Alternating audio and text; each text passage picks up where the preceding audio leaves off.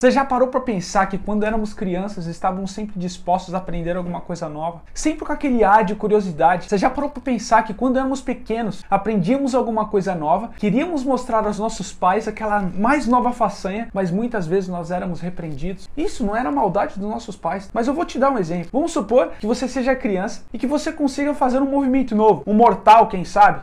Pode ser que seja perigoso mortal, mas vamos na estrelinha, tá? A estrelinha é menos perigoso. Aí os seus amiguinhos na rua todos, eles não sabem fazer isso. Na escolinha também não. E como você se sente? Uma heroína, um herói? Você se sente dono do mundo. Mas quando você volta para casa, você quer mostrar isso para seus pais. Na maioria das vezes o que, que acontece? Você em vez de receber elogios, você acaba sendo repreendido, porque às vezes seus pais estão estressados, estão ocupados, e não é maldade deles. Mas aí vem lá, menino, você vai sujar a parede. Menino, isso aqui é perigoso perigoso. Menino, você não pode fazer isso, não pode fazer aquilo. Aí você fica de castigo e você fica pensando inconscientemente, fala, caramba, cara, eu tô tão emocionado, tão feliz, eu tô extasiado aqui para mostrar esse movimento pros meus pais, mas eles não querem saber. E você não tem aquele reconhecimento. Aí o que que acontece? Isso fica gravado no seu inconsciente, porque essas coisas acontecem sempre. Esse padrão esse se repete. Toda vez é a mesma coisa. Ele percebe que quando ele fica doente, os pais dão mais atenção, dão mais doces, deixam ficar mais tempo no videogame, paparicam mais. Aí a criança começa a entender que ela só ganha atenção quando ela se faz de vítima, ou quando se faz de coitada, ou até mesmo quando está doente. E isso fica,